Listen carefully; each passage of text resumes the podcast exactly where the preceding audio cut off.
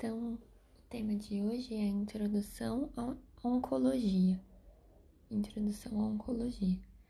Então, primeiro a definição, né, do que seria um tumor, uma neoplasia, né, sinônimos, termos sinônimos.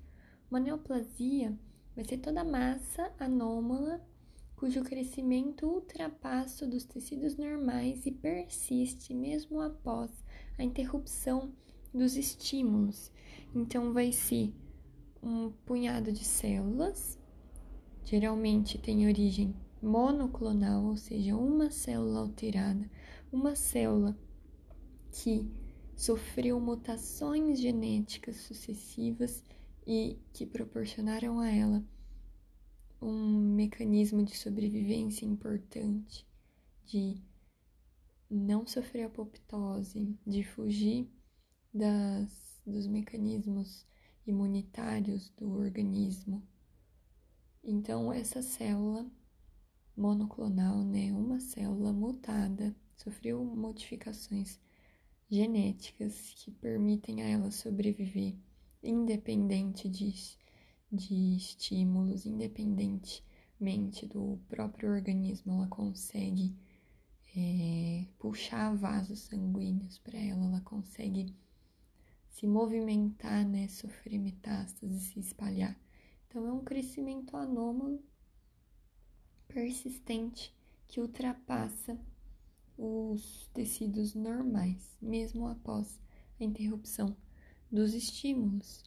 Então, o organismo até tenta evitar com que ela se multiplique, persista, mas ela consegue barrar essa limitação do organismo. Ela consegue, na verdade, ultrapassar essas barreiras. Então, como eu já falei, é uma origem monoclonal. Essa célula, que aí vai dar origem indiscriminadamente a várias outras células, vai adquirir vantagens competitivas, então, que vão possibilitar sua proliferação excessiva e sua sobrevida sem nada que a impeça. Então, isso é a definição de uma neoplasia. Né?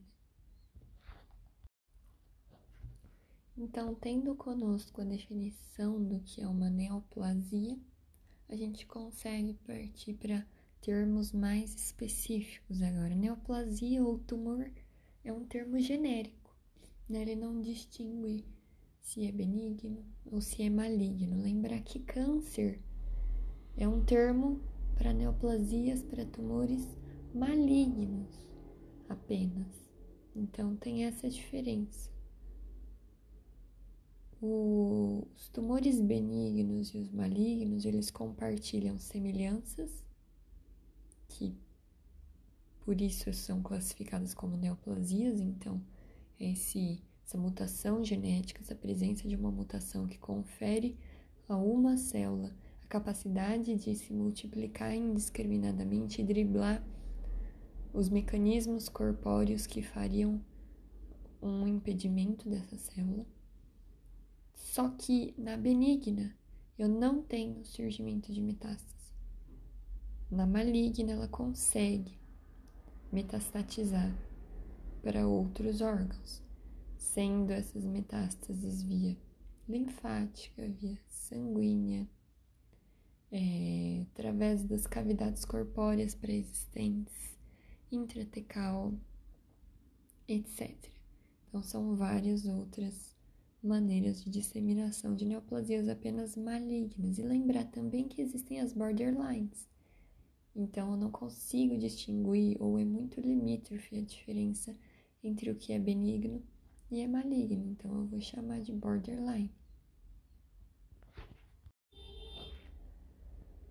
Então, agora detalhando mais a fundo o que seria benigno, o que seria maligno. A gente falou do principal, né? O benigno não faz metástase e o maligno faz. Ou melhor, ele tem a capacidade de fazer metástase. É a história natural do câncer, da neoplasia maligna, fazer metástase. O que é a história natural, né? A história natural das doenças, no caso a gente está falando de neoplasias, né? Compreende o estudo da progressão biológica do tecido ou célula neoplásica. a gente vai ver mais para frente, mas de maneira resumida, a história natural do câncer vai basear o nosso estadiamento. O estadiamento TNM, que depois a gente vai detalhar melhor, ele vai originar, ele vai possibilitar uma sub, subdivisão dos diversos tipos de câncer em estádios, em estadios, em estágios, né? E esses estágios, sendo de 0, 1, 2, 3, até 4, ele vai mostrar justamente isso pra gente. Então, primeiro, uma célulazinha adquire a mutação e consegue se sobressair, consegue simplificar o seu suas necessidades metabólicas a ponto de, de, de sobreviver em meios hostis, a ponto de puxar vasos para ela mesma, ponto de, se não tiver glicose para ela, ela vai começar a fermentar, vai começar a necrosar. Então, é uma célula anômala que surge, que vai começar a crescer desenfreadamente, vai puxar tudo em volta para ela, para ela sobreviver. Pode originar metástases. Então, o percurso que ela faz, essa evolução, é acompanhada pelo estadiamento. No início, ela surge como in situ, toda lesão maligna um dia, assim, sendo bem generalista, né?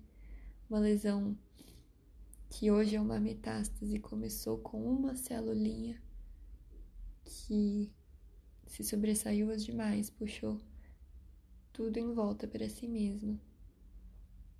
Não sofreu o estímulo apoptótico, não conseguiu driblar a imunidade corpórea do indivíduo. Começou a se proliferar. Foi um tumor in situ, começou a invadir membrana basal, que é a definição de um tumor invasivo, né? O que diferencia o in situ do invasivo é justamente o comprometimento, o rompimento da membrana basal. E aí então ele adquire suas vias de disseminação, seja linfática, sanguínea, sejam ambas e outras vias também. E aí ele começa a se instalar em outros órgãos. Então, esse é o estadiamento, é o saber a história natural desse câncer, de 0 até 4, sendo 0 in situ, não invasivo, o 1 um, com início de invasão local, mas sem metástase. O 2 é quando eu tenho metástases para linfonodos regionais. O 3, linfonodos, muitos linfonodos acometidos. E o 4, que seria doença localmente avançada ou metástase, já à, à distância. Então, essa é a história natural do câncer. Lembrar que o maligno tem essa história natural, o benigno não. Ele tem um crescimento lento, expansivo, geralmente. Ele pode ser encapsulado, ele não infiltra, né? Ele não metastatiza. Ele tem um aspecto mais homogêneo, ele é melhor diferenciado do que uma neoplasia maligna. As mitoses são menos frequentes e costumam ser típicas.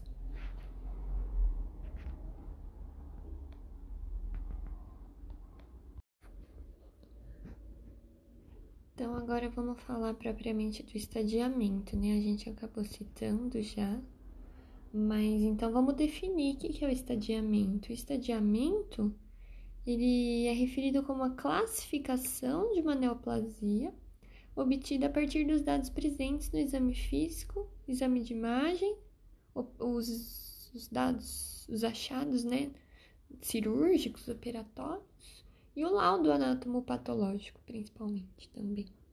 Então, é uma forma resumida de você descrever a doença, agrupando características semelhantes, e aí então você divide em categorias.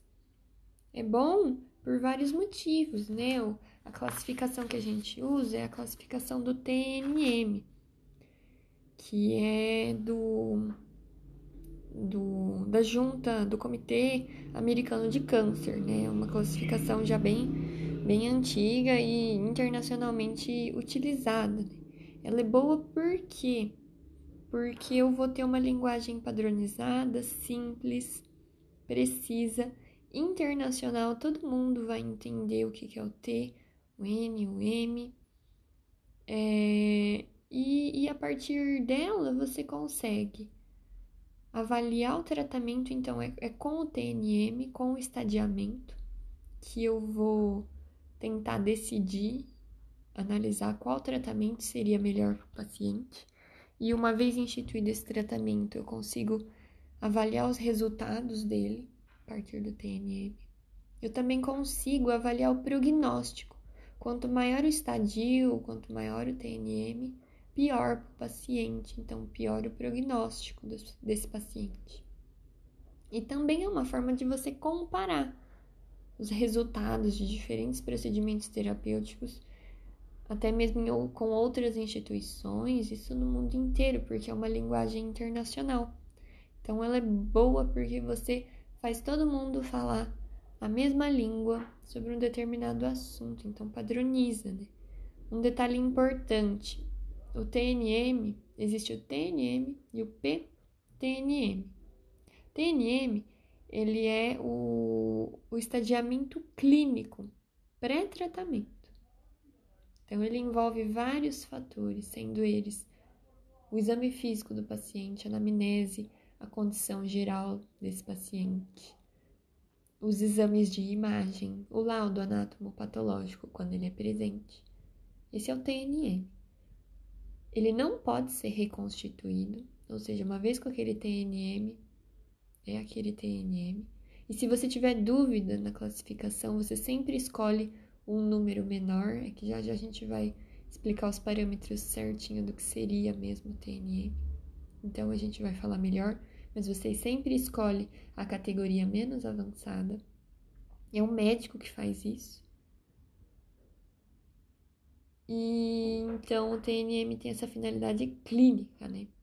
Agora o PTNM, ele tem esse nome porque ele é a classificação histopatológica pós-cirurgia. Então a cirurgia vai lá, remove o tumor e esse tumor vai ser analisado. O laudo histopatológico desse tumor vai gerar uma outra classificação, que é o PTNM. Então, só é aplicável para os tumores operáveis, né? Então, é esse laudo que surge após a cirurgia. O TNM, ele é clínico, ele é antes.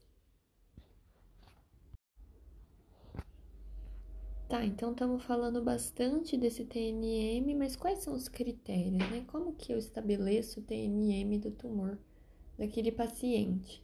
O T, o que, que é o T? É o tumor, é o tumor primário. Então, é o tamanho do tumor primário. Eu posso ter TX, quando não conseguiu ser avaliado, o T0 quando não tem tumor primário. E aí, a partir do número de de, de extensão ou de focos de tumor primário, eu vou acrescentando T1, T2, T3, T4, de acordo com o número. E também tem o TIS, que é o TIS, que é de in situ. Então, é quando o tumor, ele, ele é um tumor in situ ainda, ele não está invasivo, ele não ultrapassou a membrana basal. Esse é o T.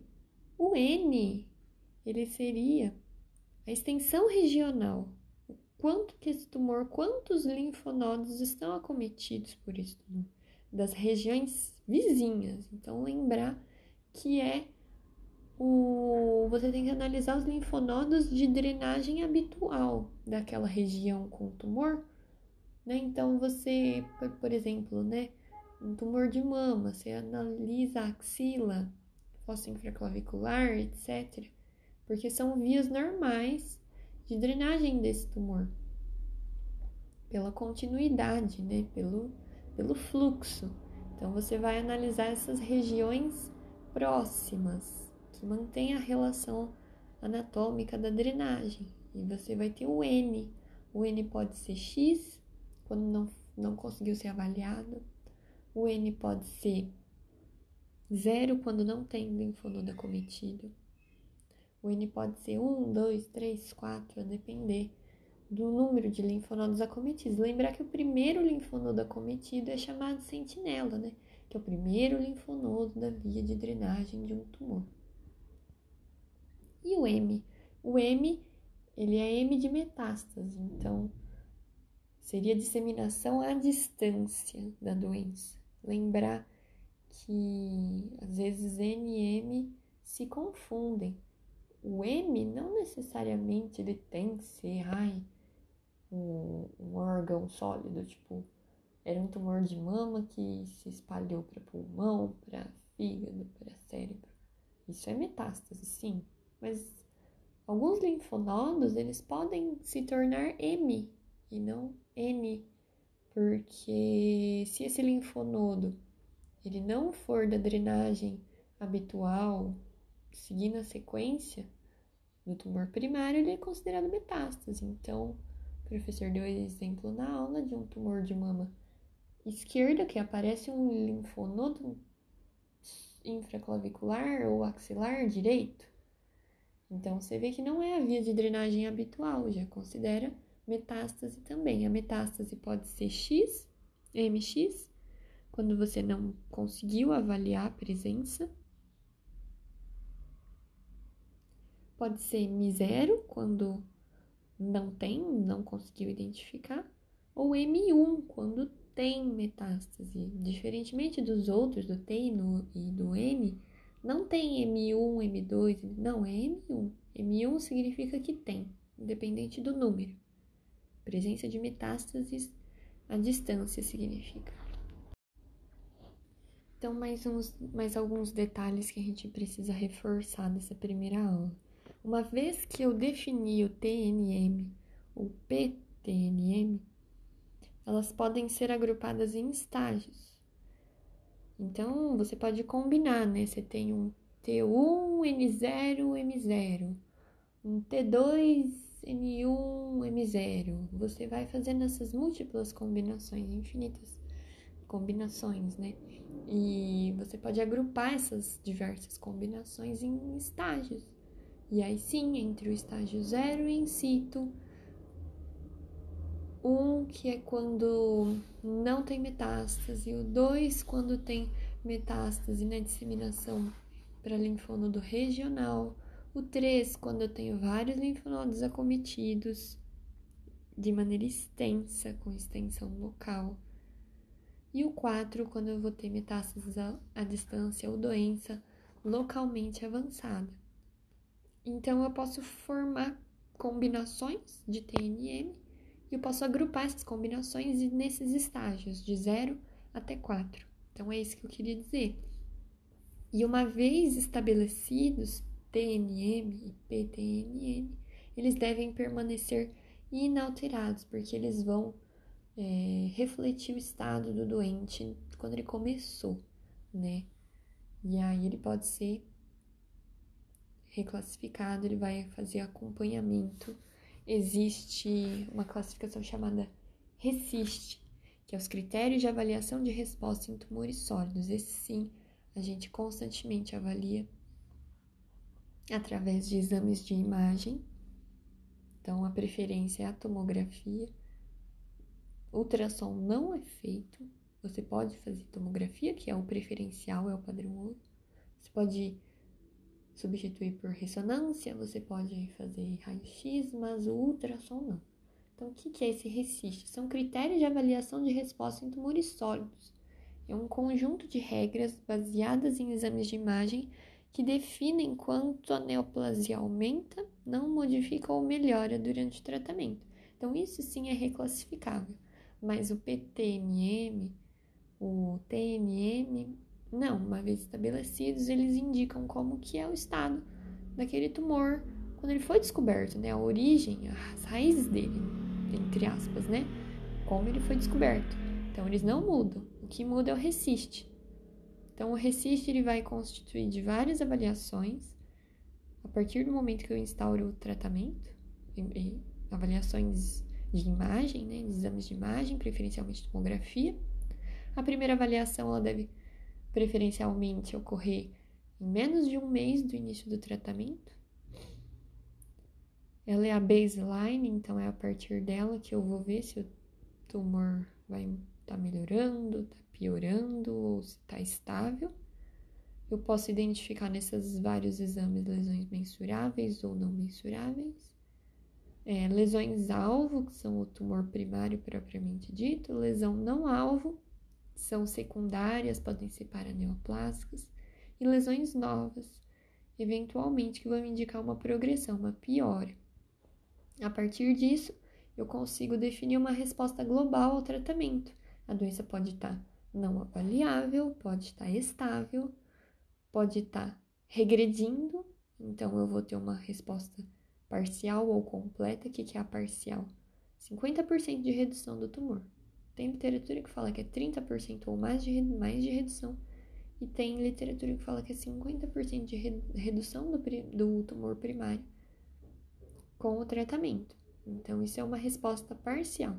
E a resposta completa é quando 100% do tumor desapareceu, lesões alvo e lesões não alvo. Então, essa é a, a possibilidade aí que a gente tem de constantemente reavaliar a resposta ao tratamento. TNM, PTMM, não. Uma vez estabelecidos, eles vão acompanhar o paciente até o, a erradicação do tumor.